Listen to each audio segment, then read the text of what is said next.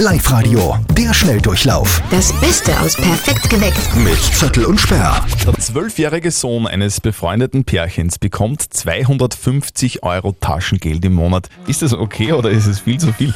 Darüber reden wir heute mit euch auf Live-Radio. Die Steffi hat gerade gesagt, bis deppert, da geht's ab auf der Live-Radio-Facebook-Seite. Warum denn? Also die Ellie schreibt zum Beispiel, anscheinend können sich die Eltern das leisten, so viel Taschengeld zu zahlen, also brauchen die nicht aufs Geld schauen und somit wird der Bengel auch nicht lernen, mit Geld umzugehen.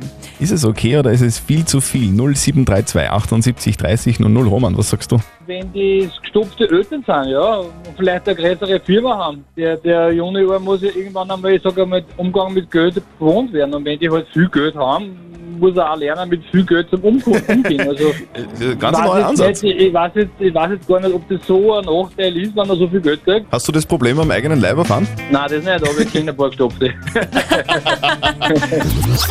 Was hat die Oma immer gesagt? Trink nicht zu viel Kaffee pur, das ist schlecht fürs Herz. Und die Oma, die weiß immer alles. Omas haben grundsätzlich immer recht und man Ja. widerspricht auch nicht, das ist eh klar. Aber diesen einen speziellen Satz, den müssen wir leider ein bisschen korrigieren.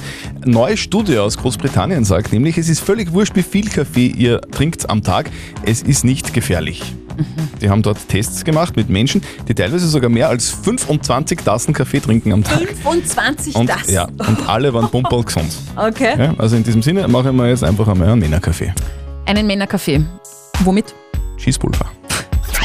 Perfekt geweckt mit Zettel und Sperr. Der Schnelldurchlauf Nochmal zum Nachhören im Web und in der App